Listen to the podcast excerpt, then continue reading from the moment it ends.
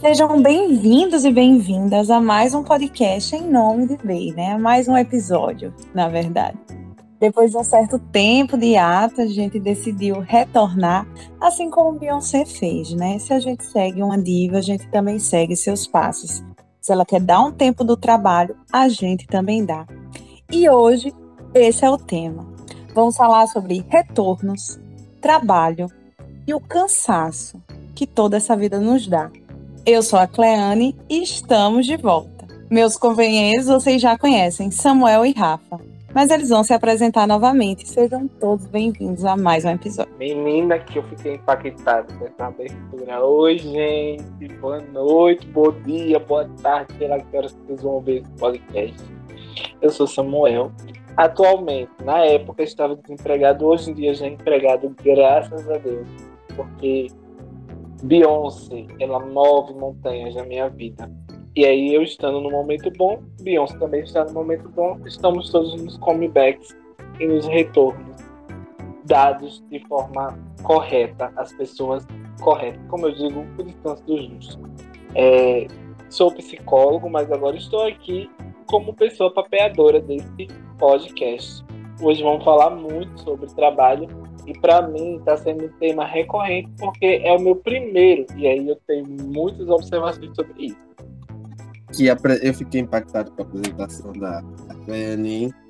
Mas oi, gente, boa tarde, bom dia para quem é de dia, boa noite para quem é de noite. Eu sou o Rafa, como sempre, apreciador da música pop e comentando besteiras. Como sempre, não sou o fã mas aquele que sempre tem um comentário, né? Então, que bom que voltamos, estava com saudade do que Também estava desempregado na época, apenas um estudante, e hoje empregado com muitos problemas. E é isso que a gente vai comentar hoje também. Então, vamos nessa. Então, só quem segue desempregada sou eu. mas assim, é desempregada, mas estagiando. O retorno financeiro vem? Não veio ainda mas o cansaço e a capacidade de falar sobre isso veio com força. O estagiário ele, ele trabalha dobrado, na verdade. Né? O estagiário trabalha, estuda. No meu caso, eu tô com dois estágios atualmente, né? Aí eu tô com dois estágios terminando a graduação e rumo aí ao desemprego, que eu acho que vai ser um descanso merecido depois desse ano. Porque a quantidade de horas que eu dediquei à universidade e ao trabalho foram absurdas, assim. Eu amo que o desemprego na psicologia, né, pelo menos no nosso contexto Maceió, a gente precisa ressignificar, né, amiga? Porque se a gente levar muito a sério o desemprego, como eu levei, para mim foi um ano sabático. Tirei um ano sabático de forma forçada? Sim. Queria estar trabalhando? Sim mas aí eu tive que ressignificar e entender isso como um ano sabático, né? E aí ficar estudando e fazendo vários processos para entrar onde eu estou hoje em dia, né? Que é na residência. Mas, de fato, amiga, eu acho que descanso, pensar descanso, contexto, trabalho e descanso, são coisas que, assim, são indiscutíveis e indissociáveis. Porque a gente, pelo menos eu, dou play na segunda pensando no pause da sexta-feira à noite. Amigo, o que você falou de ter que ressignificar o desemprego da psicologia é real. E assim, a, assim que você falou isso, me veio assim, psicóloga empreendedora, né? Porque metade da turma se forma e vira o quê? Uma marca. Uma marca, terapeuta de sucesso no Instagram, compartilhando tantos dias incríveis para motivar e engajar, né?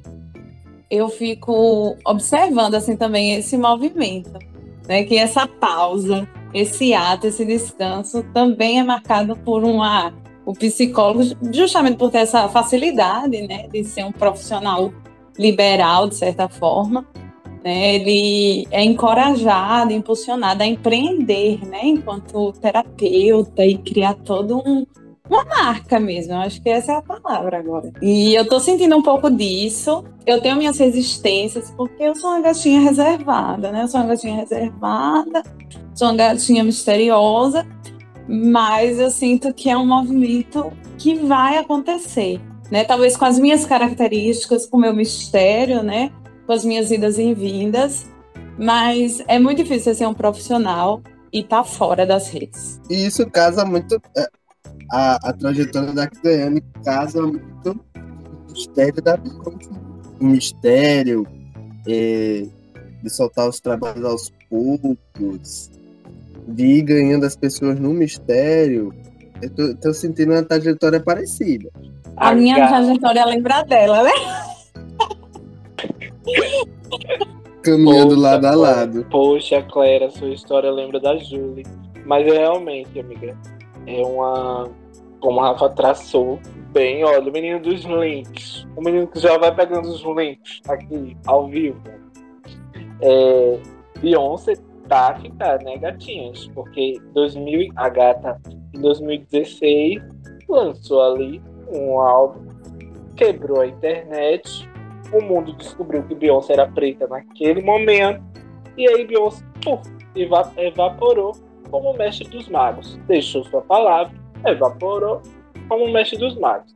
Mas não foi bem evaporar, né? Porque a gatinha ela foi lançando coisas do período. Só que aqui, a vibe alternativa. Então ela lançava ali um álbum com Jay-Z. Aí, pra que o álbum com Jay-Z?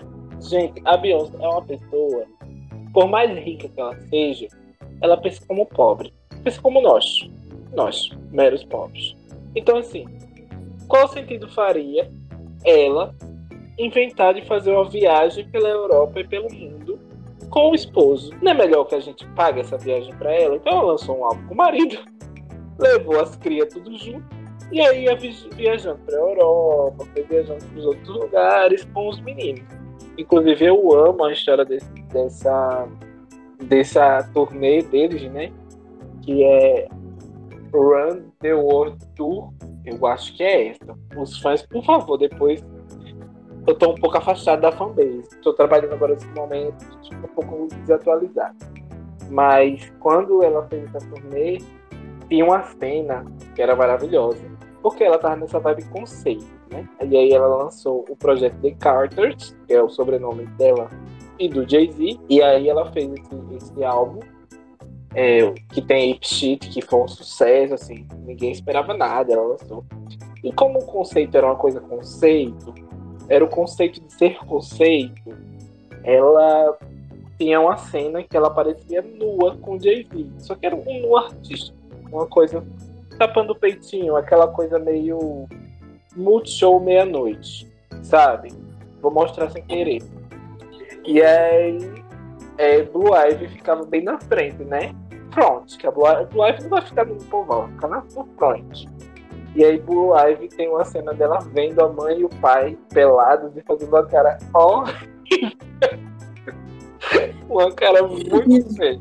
Meu Deus. Mas minha gente, imagina a cena. Eu não, eu não queria passar por essa experiência. É muita exposição. Papai, mamãe. Ela não pegou o conceito. Por isso que ela é do jeito que é, né? Porque Blue Ivy. Blue... Ai, meu Deus. Quase não sai, porque a bicha coloca limites nos pais. Eu amo os memes dela, assim, ó. Contendo eles. Calma, calma. Ela é muito chique. Sim. Amiga, e hoje eu vi um diálogo entre ela e Rumi. É Rumi, a filha de, de Beyoncé, né? A outra filha, a filha do, das gêmeas. Que eu fiquei assim, passado como a menina já nasce sabendo que ela é filha da Beyoncé porque ela, a, o diálogo era o seguinte: era a avó, avó, a, avó, a mãe da Beyoncé também é uma, figura muito interessante, que a gente vai falar um pouco depois do episódio. Mas a mãe da Beyoncé estava contando a história que ela presenciou das duas netas. E aí elas estavam indo para Disney, a pequenininha botou um topzinho com paetês, um shortinho de Mickey e disse: Vou, estou indo para o, o a Disney parque da Disney. E aí Blue falou assim: Mas irmã, não vá assim, mamãe está trabalhando muito, ela não vai gostar. Sabe, Blue mandou essa, 9 anos de idade. E aí Rumi disse: Vou sim, porque esse é o meu estilo. E outra, quando eu chegar lá, o Mickey vai pedir para tirar uma foto comigo. E eu vou tirar uma foto com ele. Meu amor, ela é a estrela. Ela não tem esse negócio sabendo. de louco. Sim, ela nasceu sabendo que venceu, amigo. inclusive, nasceu sabendo que venceu. Eu queria até trazer esse ponto, que não tem nada a ver agora que eu tô pensando, mas na minha cabeça tem, que você falou que a Beyoncé pensa como pobre, né? Ela é pobre de rica, mas pensa como pobre porque a, o tour europeu dela foi financiado pelos fãs, né? Amigo, isso é pensar como rica. Isso é pensar como rica. Não tem, não tem condição, entendeu? O, a gente, assim, o pobre, ele não pensa assim, sabe? Como monetizar. Ela monetizou as férias em família. Isso aí é pensar como rica.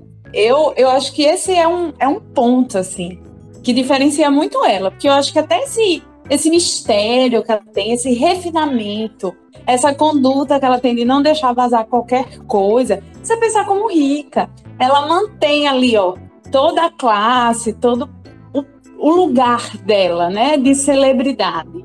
De assim, ó, a minha vida não é um livro aberto, eu sou realmente uma celebridade a todos os moldes, e eu acho que ela mantém isso, até pelo, pelo mistério dela, ela também está construindo algo aí referente a essa imagem. E é genial, né, monetizar as férias. Ela liberou só o Pix, né? Os, os fãs acompanharem e financiar as férias da gata. Ela fez esse favor. Tal qual Bela e Belinha, né? Na liberdade. Amigo, amiga, eu sei o que a Bela e Belinha fez na liberdade. Mas assim, não peguei a relação. Ela fica liberando o pix dela pra, pra ajudarem ela a se locomover em São Paulo. Inclusive, teve uma campanha de desodorante para, para, para ela. Meu gente, a Bela Belinha é impossível. Eu conheci Bela Belinha, eu acho que tá com umas duas semanas. E é um ícone, né? Bela Belinha é um ícone. Só me lembra a Loli Vômito, né? Que Loli Vômito era da minha época. E assim, surto. O surto é garantido. Gente, eu não conheço Bela Belinha. Eu já ouvi falar. Eu pensei, na mesma hora que vi Bela Belinha, eu pensei na Loli Vômito, foi a minha referência também, amiga. Nem sem conhecer. Quando eu vi Bela e Belinha, hum, deve estar tá vindo ali do mesmo lugar que Loli Vômito bebe, sabe? Uma coisa assim. É, a, a, a Loli Vômito é da nossa época, né? É, já, amiga. Já me colocando no lugar de velho. Mas, assim, não sei, né? Porque eu não conheço Bela e Belinha, assim, toda a sua trajetória. Mas eu sinto que a Loli Vômito tinha mais camadas de profundidade. A Loli Vômito tinha um. Por quê? Minha gente, porque a Loli Vômito é assim, no mesmo vídeo dela, ela tá a maior gostosa, uma grande gostosa que conhecemos, pra no final ela tá chorando, falando que quando é que ela vai conseguir algo na vida, que é o nosso voltamos, né, pro nosso tema. Quando é que Loli Vômito vai conseguir algo na vida? Aí ela sai de grande e gostosa. Eu amo aquele vídeo que ela tá. Gente, eu sou maravilhosa. Eu sou linda, sou de paz, sou incrível. Mas o que que adianta? Do que que adianta, minha gente? Ser tudo isso. Perceba a profundidade. Questões existenciais, existenciais. Amiga, isso me lembrou diretamente o episódio recente que estamos gravando esse episódio no dia 22 de julho, e aí essa semana teve uma briga entre Anitta e é, MC Melody. E a MC Melody me faz os stories falando assim: Anitta, eu quero ver quando você lançar uma música e pegar o topo igual a mim. Escreva uma música e pega o topo igual a mim. Aí ela fez: O que é que tem se você um dia já foi o topo mundial?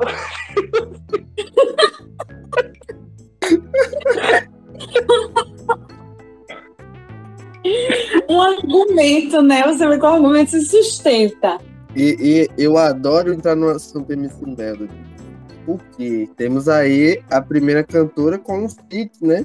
Com a Ariana Grande. Ninguém no Brasil tem, a Anitta não tem. Aí sim é um argumento forte.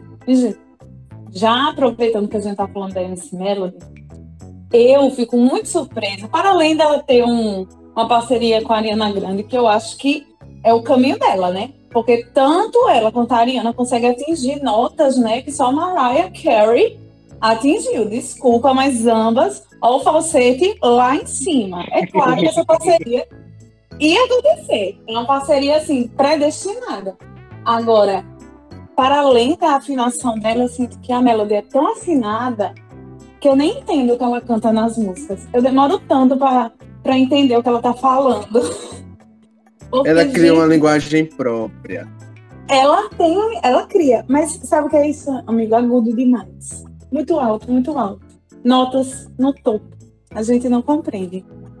Amiga, e eu adorava um joguinho que tinha de Melody, que era Melody Débora do Salseiro. E aí eles botavam tipo a iguana, uma coisa assim. E a gente ficava gritando no jogo.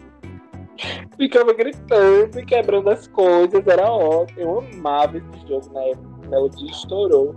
Esse jogo não saía do meu celular. E aí vamos falar de mais uma coisa, né? Como se, como você tinha começado a falar. Como transformar uma pessoa numa coisa e numa marca, né? Eu acho que esse é o processo que a gente vem percebendo muito acontecendo nos profissionais autônomos, assim.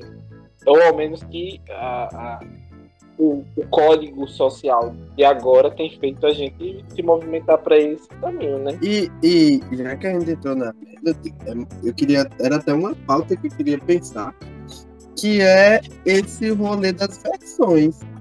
Vers assalto perigoso aí, nosso hit brasileiro.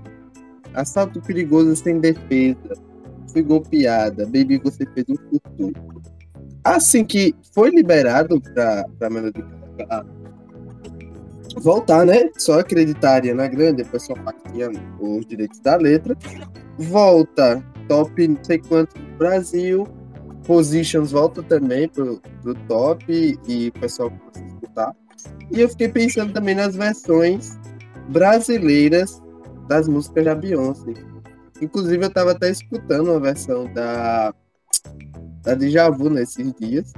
E, e como isso faz rodar, eu acho muitas vezes aqui, quem não escuta, quem não conhece a Beyoncé, fazer rodar, e quem não conhece, começando por calcinha quem não conhece, faz rodar o nome dessas pessoas, sabe?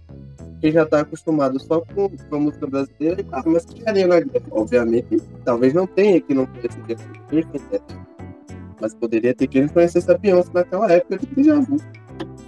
O Brasil é um grande produtor de versões brasileiras, né? E é, quando a gente vai procurar essas versões, tem versões até assim, que nem faz uma letra em cima da melodia. É a letra mesmo, bota só um reggae, tá com reggae assim, ó, melô, pá. E isso e o nome do melô é completamente aleatório. Eu lembro que uma vez eu encontrei na época que tava estourado, né, Shallow Now, tem um melô da Kátia Cíntia, que é Shallow Now Reggae. Kátia Cíntia, por quê? Não sei. Mas podem procurar, melô da Kátia Cíntia no YouTube.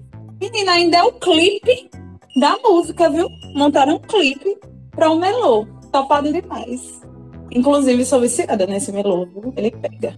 Amo, amigo melô da Carla Cíntia. E o Rafa trazendo isso. Eu lembrei de duas coisas. Halo, aqui no Brasil, ela tem duas versões, tá? Ela tem uma que pegou muito forte na época, que é, é o Como Fui Me Apaixonar. Calcinha preta. Mas te conhecer. Baby, eu estou sofrendo. E atualmente tem a versão de Mari Fernandes, Teu Amigo Cuidou. Que no, re, no refrão fala: Amor, não te quero mais, é tarde para se arrepender. Enquanto tu errou comigo, teu amigo cuidou por você. Então, assim, eu acho que quando uma música é, quando é um trabalho bem trabalhado, bem feito e se torna um ícone, essa música ela é requentada de tantas formas que passaram. Minha gente, Halo é 2008. Nós estamos em 2022, as pessoas ainda pegam Halo para Halo para refazer ela de uma outra forma, botar no sertanejo meio forró e lançar como sendo uma música totalmente inédita, que eu acho assim, uma coisa incrível que só tem aqui no Brasil. Porque lá fora o pessoal pega simple. Inclusive, Beyoncé pegou simple para escrever Break My Soul, que a gente vai falar daqui a pouco, um pouquinho mais. Mas aqui não, a galera pega a própria música mesmo e lança.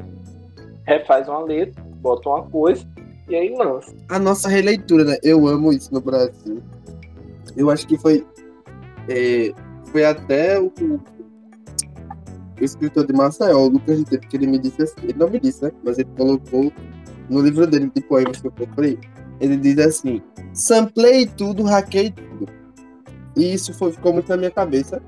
E depois eu fiquei pensando como no Brasil a gente faz muito isso, principalmente no forró, no piseiro. Véi, a coisa que eu mais adoro são versões de músicas que já existem. Assim, do mundo pop, do rock. Sei lá, você pegar e fazer uma versão no jeitinho brasileiro. É, é eu amo. Meu coração. Bota um forrozinho ali, bota uma letra ali de sofrência, de uma gaia, coisa assim. E, e, e, e tá no Nordeste. Gaia e sofrência é tudo com a gente. Eu fazendo análise antropológica, eu acho que, tipo, primeiro, eu amo também, amo, amo, amo essa misturinha, como diriam os fãs de Little Mix, essa pequena misturinha, mas é, é algo que eu sinto que tá, infelizmente, é utilizado às vezes contra a gente, no sentido de dizer que está na nossa raiz ser, ser um país místico místico não, né? Misticizado, um país que é místico também, tá? Vou pegar aí o meu, meu ato falho Muito. Misterioso. Misterioso, uma coisa. Mas é misticizado mesmo, e dizer que nós somos uma grande população, uma grande massa, e quando combinada viramos esse grande povo que é o Brasil. E por isso somos todos negros, todos brancos, todos indígenas, sabe? Essa fala aí é um pouco complicada, mas não deixa de ser verdade. Como diria vou trazer uma citação aqui. Inclusive, Beyoncé fala, traz essa, uma citação dessa mesma autora numa música dela, chama Mandando Igual ela diz assim: é, a, estereótipos, eles são. Eles são aquilo que dizem que são, mas não são apenas. Então, os estereótipos, eles dizem verdade, mas eles não são só aquilo. E aí eu acho que é isso, a coisa do, do, um país misticizado, de que a gente mistura muitas coisas, né? Quando a gente vai pegar nossa linguagem como um todo, e aí a gente tem, na mesma linguagem, tupi-guarani, tupi-guarani, a gente tem é, um pouco de português de Portugal, um pouco de africano, né? De alguma, algumas, algumas regiões da África. Quando a gente vai pegando esse, essa grande linguagem, transforma em uma coisa só e chamar de Brasil, eu acho que isso dá abertura também para que a gente seja mais flexível a ouvir esses outros esses ritmos de fora, só que aproximando da nossa realidade, né? E aí, pensando nisso, eu estava inclusive é, discutindo sobre isso um dia desse com um grupo de amigos, sobre é, o racismo musical que acontece.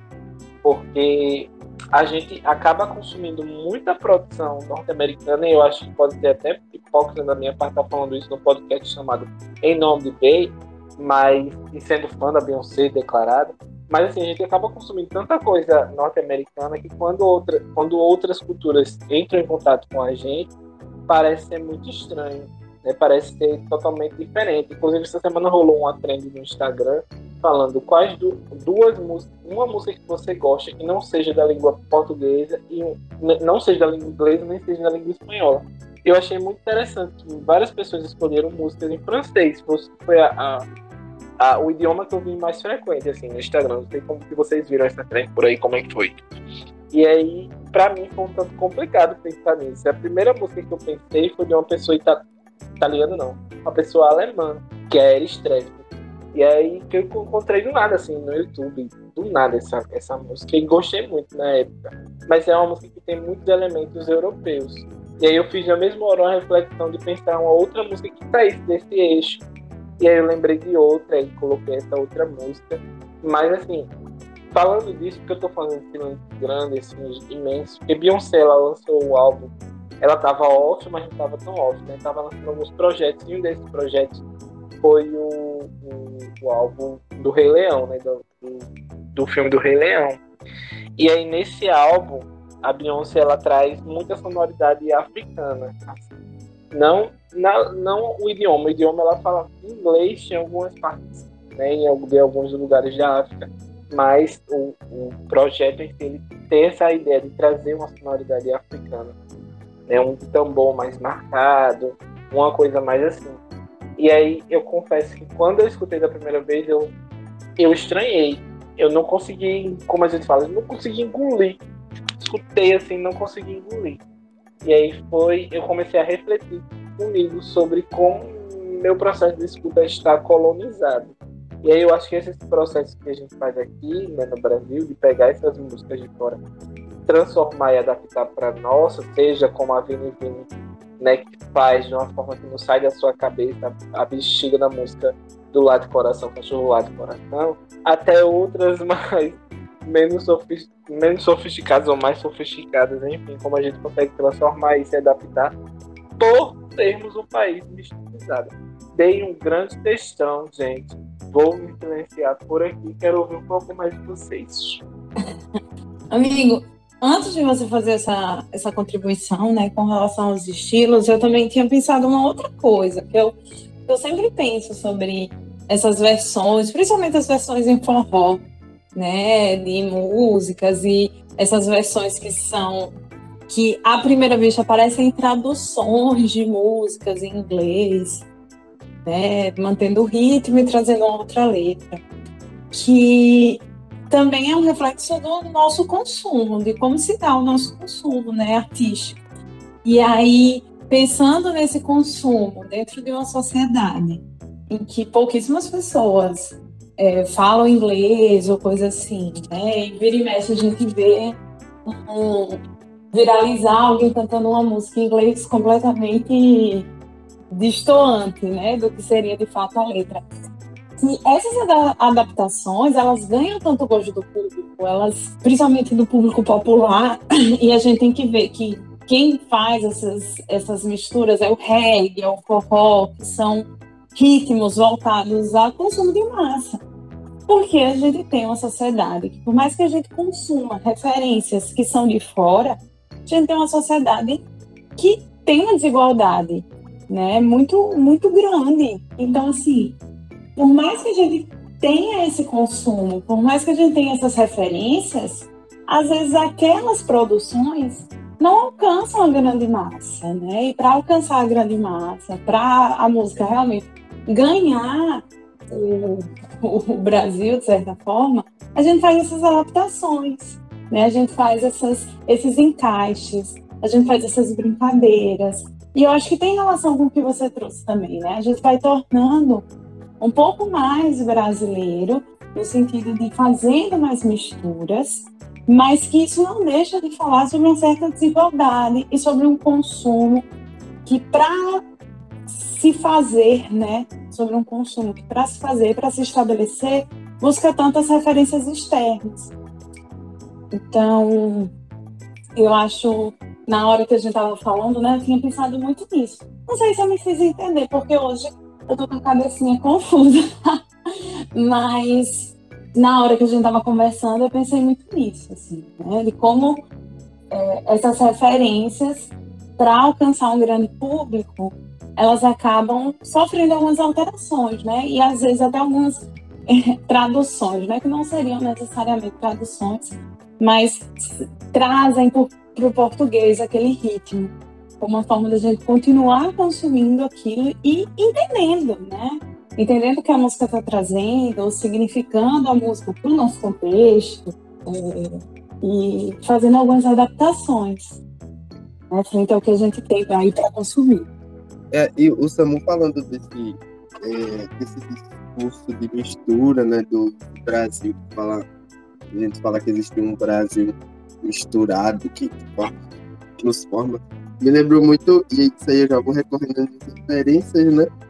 Me lembrou muito o, é, o rolê modernista assim, da literatura da época, dos anos 90, principalmente da Semana de Arte 22, que tinha aquela ideia, né, do, do, do, da antropofagia, não sei o que, a gente pega as coisas de fora, deglutina e vomita, não sei o que, não sei o que, só que é, existe um problema muito grande nesse rolê, que era o, o de, de, às vezes, trazer uma identidade que, que não, não fazia parte daquela construção, sabe? Isso muito lembra o. o não lembro.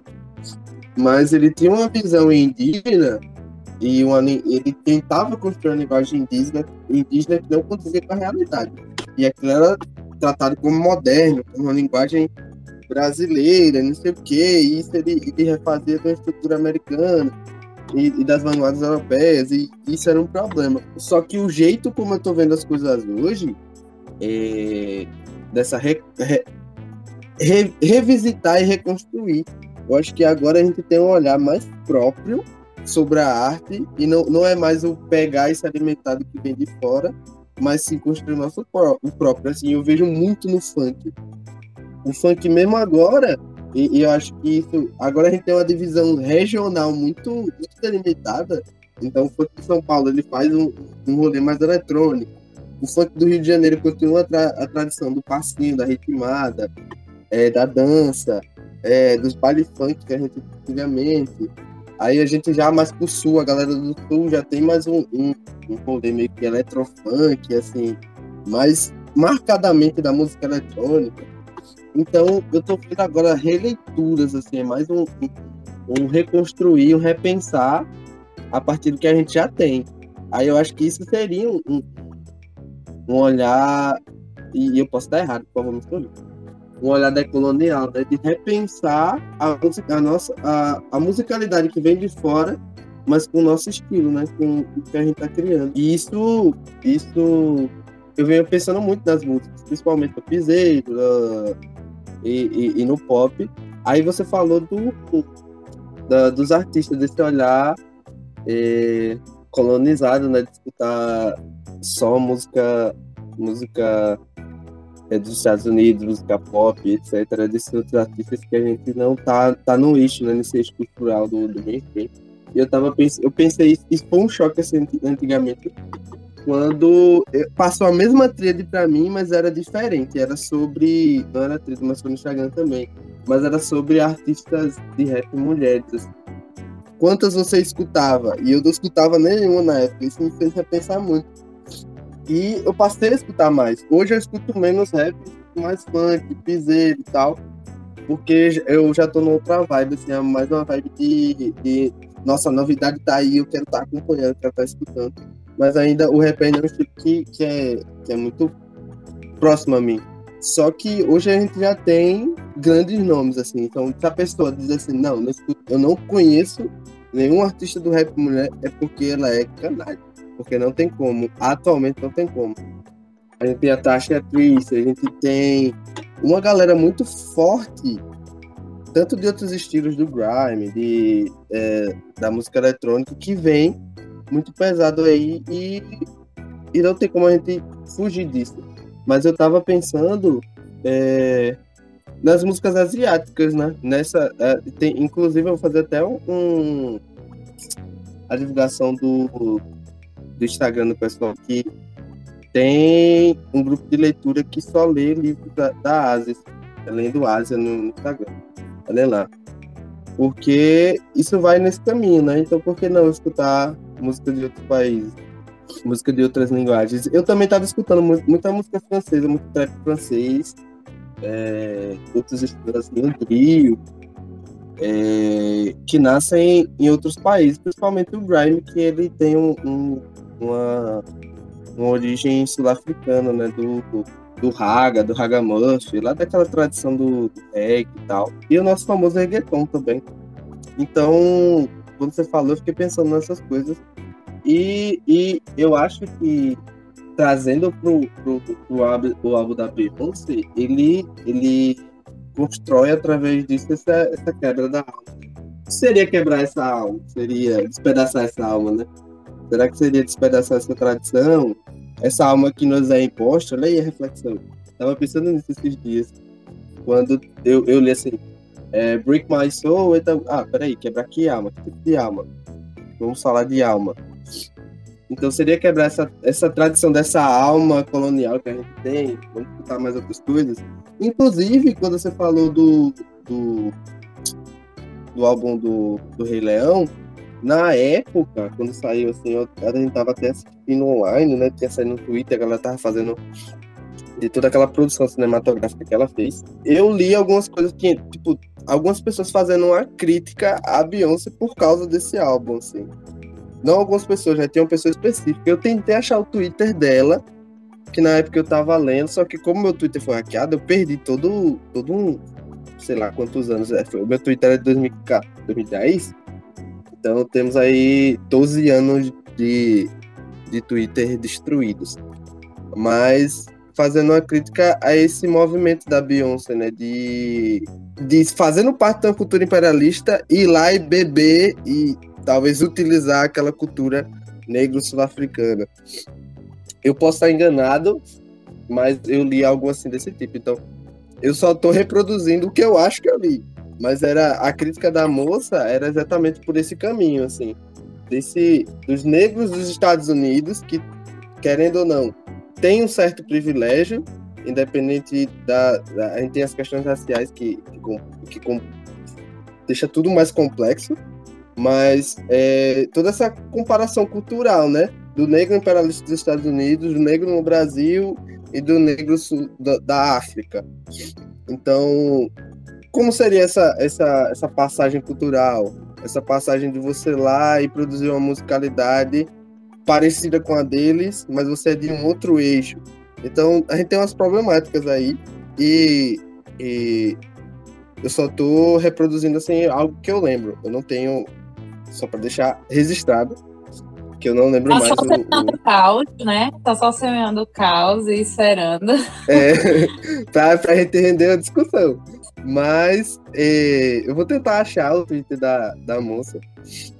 É, que estava falando sobre isso na época. Mas eu lembro que, de fato, essa, essa produção teve muitas críticas, né? Teve até aquela polêmica com aquela historiadora, Lilia, e eu não sei falar o sobrenome dela, mas Schwartz. que ela fez isso aí, essa mesma.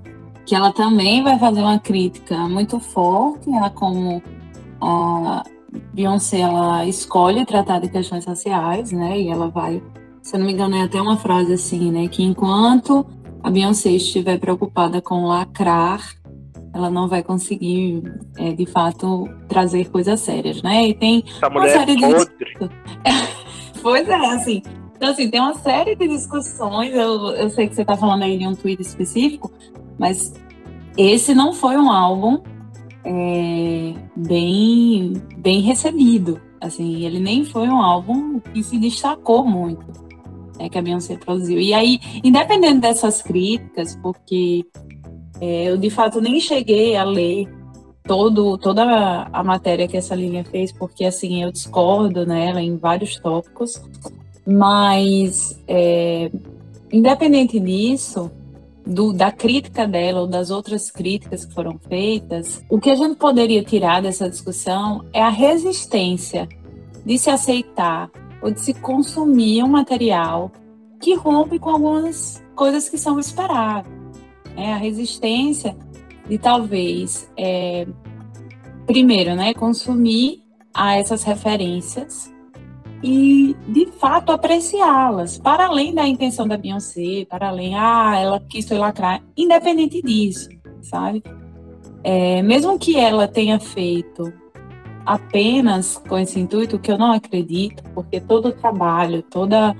É, ele é exuberante, ele é exuberante, mas a ideia era ser exuberante, né? Porque um, um álbum, um disco, ou músicas que vão retratar de alguma forma aspectos da África tem que ser menos exuberantes, não podem ser exuberantes, né? O que é que, enfim, é uma discussão extensa, mas só pela própria repercussão você já vê o quanto não é comum, né? O quanto não, talvez não seja desejado, sabe? Então, é, entendo algumas críticas, sim, acho que precisam ser feitas, até com relação aos próprios posicionamentos políticos da Beyoncé, mas com relação a esse álbum dela, eu acho que até o burburinho que causou fala muito da, do nosso não consumo de certas coisas e da nossa dificuldade de reconhecer alguns movimentos artísticos, de apreciá-los, né? mais do que reconhecer, apreciá-los, né? torná-los exuberantes, torná-los destacáveis. Então, tem uma série de, de discussões que percorrem aí esse álbum, assim, essa produção. E eu acho que esse movimento, né, o pessoal tava comentando, que esse novo álbum dela é um álbum muito mais é pista, né? Assim, né? Muito mais pista, muito mais com várias baladas, né? um, um gênero que remete ali a, ao que ela produzia antes, né, nos anos, no comecinho ali dos anos 2000, enfim. E eu acho que ela ter soltado aquelas, né, criando teorias, mas ela ter soltado uma música que fala sobre um esgotamento do trabalho, antes de vir com esse álbum, que é um álbum que é um suspiro, que é um alívio de questões que ela vinha trazendo políticas, também reverbera em como a gente, quando atribui ao nosso trabalho um posicionamento político, quando a gente atribui ao nosso trabalho todo o engajamento em, em atividades para além do, né, do, do próprio exercício, o quanto as coisas ficam mais difíceis, né? O quanto a gente tem que enfrentar tantas resistências. E talvez essa mudança, né? E essa mudança no, no gênero dela seja ela declarando, né, com a sua música, que ela tá dando um suspiro, né? Ela tá dando um suspiro e talvez não seja fácil dar esse suspiro, talvez não seja fácil ignorar algumas questões e não estar falando sobre é, reflexões que ela pode estar fazendo nesse momento sobre a própria identidade, sobre a família dela, sobre, enfim, toda a sua trajetória. Mas, mesmo não sendo fácil, talvez seja um suspiro necessário, sabe? Talvez ela precise, tem uma parte da música, né, que fala que ela largou o emprego, enfim, talvez ela tenha que largar um pouco, né, e aí o Samu até trouxe que os Estados Unidos descobriu que a Beyoncé é negra, né? Então talvez ela esteja trazendo um álbum que é mais balada, que é mais isso, porque ela tá cansada de, de reivindicar um local. Ela já colocou qual é o posicionamento dela. Ela já defendeu diversas diversas pautas ela já se assumiu enquanto negra, né? Se é que eu posso usar essa palavra, acho que não seria bem essa palavra, né? Mas e mas continuando só para manter o raciocínio, e agora ela quer fazer uma música que ela goste, né? Ela quer fazer uma música que ela goste, que provavelmente vai estourar, né? Todo o álbum, não só essa primeira, provavelmente vai estourar, mas que assim, muitas pessoas que não vinham gostando de trabalhos recentes dela vai consumir e esquecer, né, os símbolos, todos os movimentos que ela estava fazendo antes. Vai consumir e não vai associar que isso também é ela, né? E que a gente não a gente não precisa ser política o tempo todo para reivindicar o nosso local, mas muita gente vai consumir como esse suspiro, mas um suspiro que vai ignorar. Né? Esse álbum do Rei Leão, por exemplo, que a gente estava falando, ele pode ser esquecido porque ele representa uma série de coisas que não são bem quistos, bem aceitos, bem apreciados. Enfim, um, uma discussão que, como disse Samuel, né, desde que Samuel introduziu aqui a palavra da, da discussão, a gente foi criando, foi cavando, foi cavando e chegamos nisso aí, né? Eu já falei e, re, e repito, né? Eu tô bem louca. Eu tô bem louca hoje. Eu tô vindo de uma semana em que, ó, o surto tá pesado e eu só tô falando de maneira muito livre, assim, com vocês e com quem for escutar. Não, não tô criando nada, assim. Tô só jogando pro ar mesmo. Eu também, gente. Só queria dizer que eu estou chapado de xarope. A única coisa que eu faço pra tomar esse, todo esse tempo é xarope. Que é uma, tem uma tosse infinita que não passa. Mas concordo plenamente com a Cleane. Inclusive, só para reiterar, a crítica a a crítica que eu li era da galera lá, dos Estados Unidos também, então não foi ninguém do Brasil. Que eu, eu li um pedaço também dessa da, da Lilia e achei uma bosta. Ai, amiga, se você tá, tá crazy e tá falando assim, imagina a bicha boa. E Rafael também. Só contribuições de milhões. Amei, amei, amei. Por isso que eu amo esse podcast. Pra mim, o maior do Brasil. Não importa que não está no top 1 do Spotify. Somos os maiores. Ainda. Ainda. Eu queria dizer que o próximo tema, vamos pegar um tema farofa. Porque falar de trabalho, minha gente, é deprimente, né? Eu chego, a tô moada. Eu lembrei agora que eu estava lendo, indo para o trabalho, para o estágio, estava lendo uma, uma matéria que saiu do, do Bolsonaro respondendo a uma crítica sobre a falta de emprego, dizendo que os jovens precisam se dedicar de verdade, né? A famosa aí meritocracia. Ele não tem culpa nenhuma do desemprego do, do país, enfim, não tem responsabilidade nenhuma. E aí, assim, eu acho que não tem como falar de trabalho sem entrar em diversas questões, né? Então, no próximo podcast, eu quero uma farofada. Sim, amiga. Você falando agora, eu lembrei de uma, uma pessoa que eu vi hoje, no dia de hoje. Estava eu sair, para quem não sabe, a residência universitária, a gente trabalha um período e estuda o outro. E aí eu estava saindo do segundo período, que era o estudo. Imagina uma aula de epidemiologia, um dia de sexta-feira, uma coisa assim, péssima.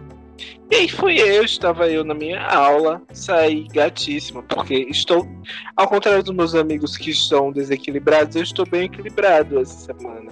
Eu ontem fiz auriculoterapia, fiz fitoterapia. Parabéns, viu? Parabéns. Privilegiado. Amiga, Ele tem os privilégios dele. Graças glória. a Deus. Felizmente, amigo, que bom que existe o SUS. E aí tive fitoterapia, foi uma delícia e ainda estou com a academia em dia. Fui ontem bêbado pra academia? Sim. Preciso entrar nesse assunto? Cervezinha. Não. e aí, Caldinho de feijão. Amigo, foi tudo. O caldinho de feijão tava uma delícia. Aqui, o, aquele coisa de amendoim eu não gostei muito o que eu postei a foto, que inclusive deu engajamento, que isso aí é um outro assunto. Postei uma foto com um copo de cerveja no jogo americano bem colonizado, com um caldinho preto. Um caldinho no potinho preto, né? O caldinho de amendoim com, com um shark. Minha gente, isso deu um engajamento no meu Instagram. Eu acho que as pessoas, no modo automático de bugou, assim, na quinta-feira, um dia de semana, a pessoa tá postando uma foto com um copo de cerveja e um caldinho, ela corrompeu o sistema. Alguma coisa está errada. E aí isso gerou muito, muito engajamento no meu Instagram, mas eu ia falar de outra coisa, da situação que eu vi hoje. Amigo, antes de você falar de outra coisa, isso chama ah, pra corromper o sistema, amigo. Eu tô precisando de um caldinho de feijão, cheio de torresmo, bem gordinho, e uma cerveja gelada. Ai, vamos. Vamos, que naquela vez eu farrapei com você, agora eu vou. Eu quero ir. Mas eu tô muito triste, Bom. Samar tá me fazendo inveja. Porque eu tô tossindo e eu não posso beber. Há duas semanas. Ô, amigo, essa semana eu não posso nada, né? Eu tô no antibiótico. Tô... Quando, quando eu digo que o surto é grande, o surto é grande.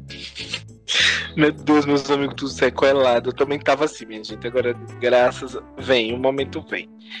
E aí, voltando à história do, da, do babado que eu vi hoje. Aí saindo eu da aula, estava eu no ponto, tinha uma moçoila que começou a reivindicar. A gata simplesmente reescreveu o capital do Karl Marx lá, na hora, assim. Pra! Começou a falar começou a falar, amiga, reivindicava. É, a gata reivindicava assim. Porque políticos trabalham dois dias na semana e a gente tem que trabalhar a semana inteira. Eu já disse à minha patroa: não me chame para trabalhar fim de semana. Eu odeio trabalhar no fim de semana. Eu só gosto de trabalhar dia de semana, porque no fim de semana não tem ônibus. Gente, se não tem ônibus, não deveria ter trabalho. Isso é o justo. E aí, ó, pra, pra, pra começar a falar e meter o pau na, numa, numa numa rede lá, numa, numa rede dessas de ônibus, né? Dizendo que é injusto que a rede diminui a frota. Ó, uma coisa. E aí essa moçoila me disse, assim, soltou, como ela, porque ela tava falando muito, gente, ela não parava de falar. E aí ela, sexta-feira, a bichinha tem que desabafar, né? E aí, quando chega, né, quando ela tá lá no ponto ônibus, ela fala, vou pegar o ônibus X. Era o meu ônibus. Eu fiz pronto acabou pra mim agora. Essa mulher vai falando, vai hablando dentro do ônibus. Aí eu peguei logo o Citamob, né? Abri aqui, vou ver o próximo que vai passar. E aí eu tenho duas opções de ônibus. Eu tenho duas opções de ônibus. Eu disse, vou pegar a outra. Vou pegar o que ela não vai pegar. De jeito nenhum. Só que qual passou primeiro? O que ia com ela. E aí já era hora de pico. Nós que somos trabalhadores sabemos que é uma hora de pico. Eu sei que em outras capitais é bem pior, mas Maceió é tipo assim, a gente, pelo menos eu tenho experiência de nunca pegar trânsito. E, é só- e aí quando você pega é uma coisa estranha. Sabe, você passar meia hora num percurso que era pra ser dois minutos, assim. E aí você fica muito, muito. Eu, particularmente, fico muito irritado no trânsito. E aí eu fiquei no trânsito com a gatinha falando horrores na, na cadeira da minha frente. Ela, ela entrou e sentou na minha frente. O cheiro de colene do cabelo dela invadia o meu nariz, que eu estava de máscara e senti o cheiro da colene. Vocês tiram a noção. E a gatinha sentou, só esperou a primeira vítima sentar do lado dela. Quando a vítima sentou, minha filha, a mulher ablou do bairro onde eu tava até o bairro onde eu cheguei. Foi assim, milhões. Mas graças a Deus e graças a Beyoncé, inventaram uma coisa chamada fone de ouvido. E aí eu taquei no buraco do ouvido e pronto, não consegui escutar praticamente nada. Inclusive agradeci a minha amiga, que a minha amiga que me deu o fone que eu tenho hoje. Eu disse, amiga, muito obrigada por ter me dado esse fone. Você não sabe quanto você me salvou. Não escutou o capital da moça. Amigo, não. Ai, sexta-feira o que a gente quer é desanuviar. A mulher lá reclamando horrores. Disse, moça, pelo amor de Deus. Mas é isso, a mocinha tava lá quase prestes a abrir um sindicato ali. Juntar, assim, trabalhadores univos, abrir um sindicato ali mesmo dentro do ônibus pronto. Amigo, eu vou ter que falar privilegiado, sim, mais uma vez, porque o que eu mais pego é trânsito. Para voltar do meu estágio, eu saio às, às 17. Do local do meu estágio, que é o centro da cidade, para quem não conhece Maceió, né? Local do meu estágio até a minha casa, se eu fosse assim, de carro, sem trânsito, 20 minutos.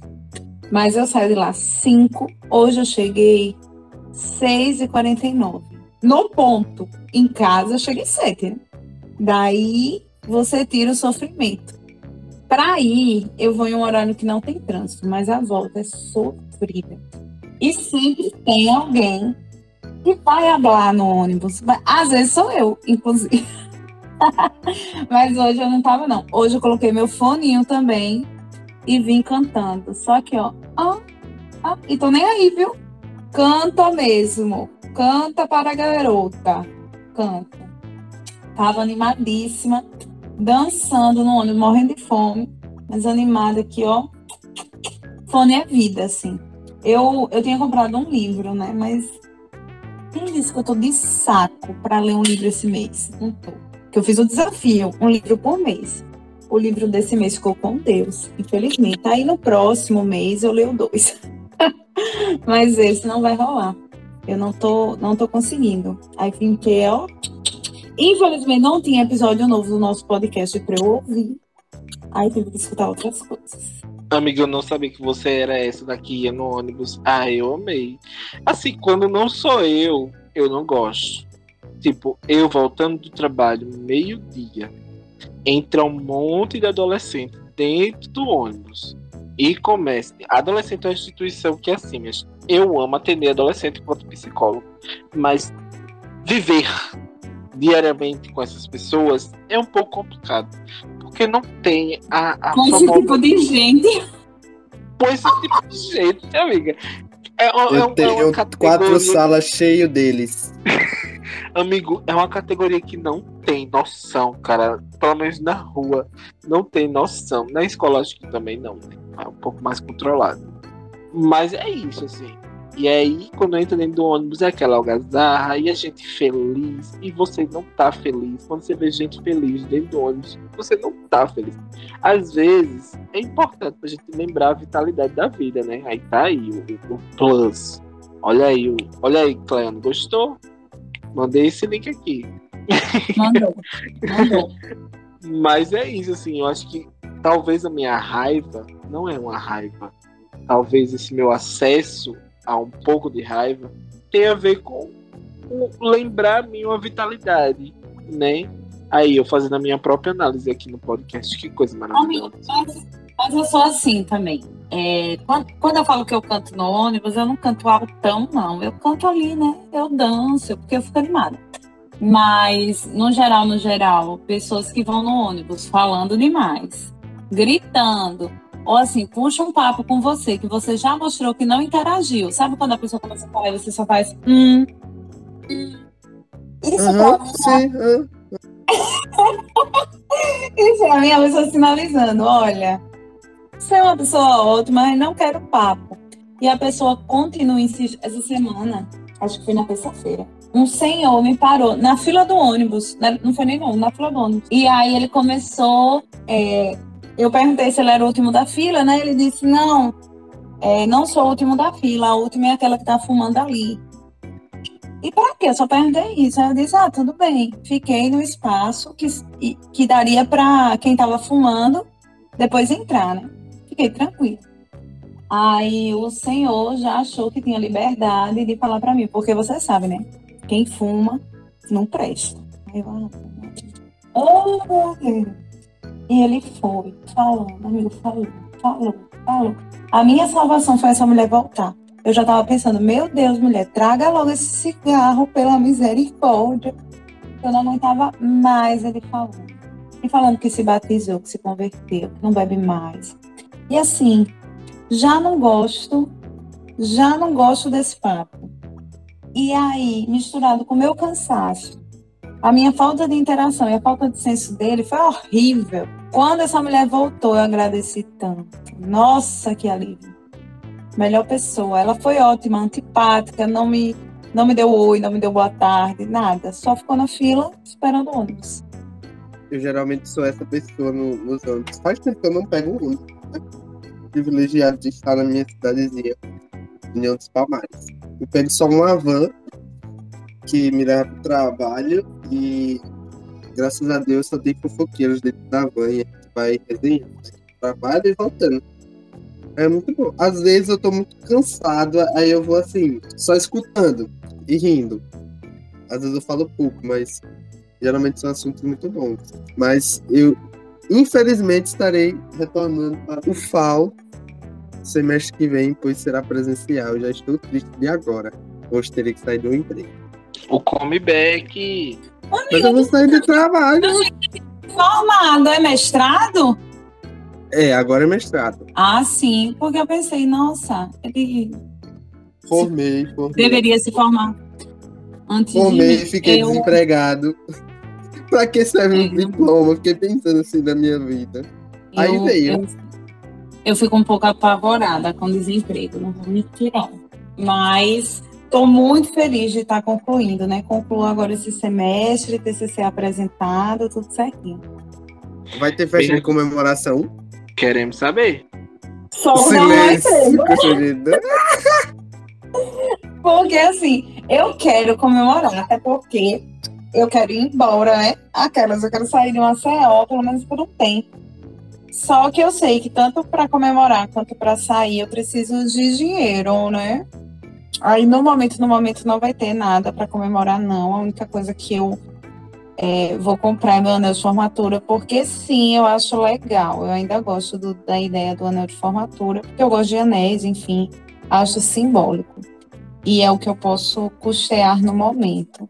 E mais à frente, fazer alguma comemoraçãozinha. Se tudo der certo, eu pensei em fazer em setembro alguma comemoração, porque é meu aniversário também. Então, mesmo que não seja nada grandioso, é uma comemoração, sabe? mas ainda não, não tenho certeza porque eu farei, não. Amiga, eu acho um luxo você de anel, e aí seu pai lhe dá um anel numa comemoração, ou sua mãe bota o anel no seu dedo e fala como ele gostaria, como ele gosta ter uma filha inteligente. Eu tô falando tudo isso baseado numa, parte, numa comemoração que eu participei. Sayonara talvez estará ouvindo esse podcast, talvez não mas estou expondo ela aqui. Fui pro dia do, da comemoração, o pai dela comprou um anel para botar no dedo dela. Só que assim, todo mundo esperava que o pai de Sayonara fizesse um discurso fofo em relação a Sayonara. O que é que o pai de Sayonara fez? O pai de Sayonara colocou o irmão de Sayonara pra baixíssimo. Começou a falar que Sayonara era uma filha muito estudiosa, ao contrário do irmão. Uma filha que estava uma filha que estava ascendendo socialmente, que ele tinha muito, muita consideração, ao contrário do irmão. Então toda a fala dele foi assim. E todo mundo ficou chocado. O bichinho aproveitou o momento, minha gente, em público, para dar o recado. Coitado do irmão da Samara. O bicho olha, sofreu, viu? Bichinho. Mas, olha, gatinhas e gatinhos. Estamos aqui papeando há um tempão. Acho que a gente já pode dar um pause nessa conversa. Adorei, adorei, adorei, adorei. Mesmo vocês falando que estão um pouco crazy. Amei, amei, amei todas as contribuições. Estava a loucura faz parte, né? Sim, sim. Tava com saudade. E é isso. Eu também. Gente. Que saudade, gente. Muito obrigado. Oh, meu Deus, é sempre tão maravilhoso estar conversando com vocês. E eu amo esse podcast. Então, gente, libertem suas almas. Libertem. Deixa eu ler aqui. Liberte sua raiva. Eu tô traduzindo automaticamente. Liberte sua mente, liberte seu trabalho, liberte seu tempo, liberte seu negócio, liberte seu estresse. Isso é pra Caiane. Liberte seu amor. Esqueça o resto. É só isso. A Beyoncé já deu a palavra. Amigo, eu vou tentar, viu? Eu vou tentar. Olha, dia 29, anotem aí, dia 29 serei uma nova mulher. Acaba o semestre, acaba tudo, uma nova mulher. Gente, é com essa aqui eu também agradeço o retorno, tava com muitas saudades. Espero estar um pouco menos surtada na próxima. vou fazer a minha auriculoterapia para vir aqui. Uma mulher renovada. É isso, gente. Run Break My Soul para vocês. Beijinhos, beijinhos.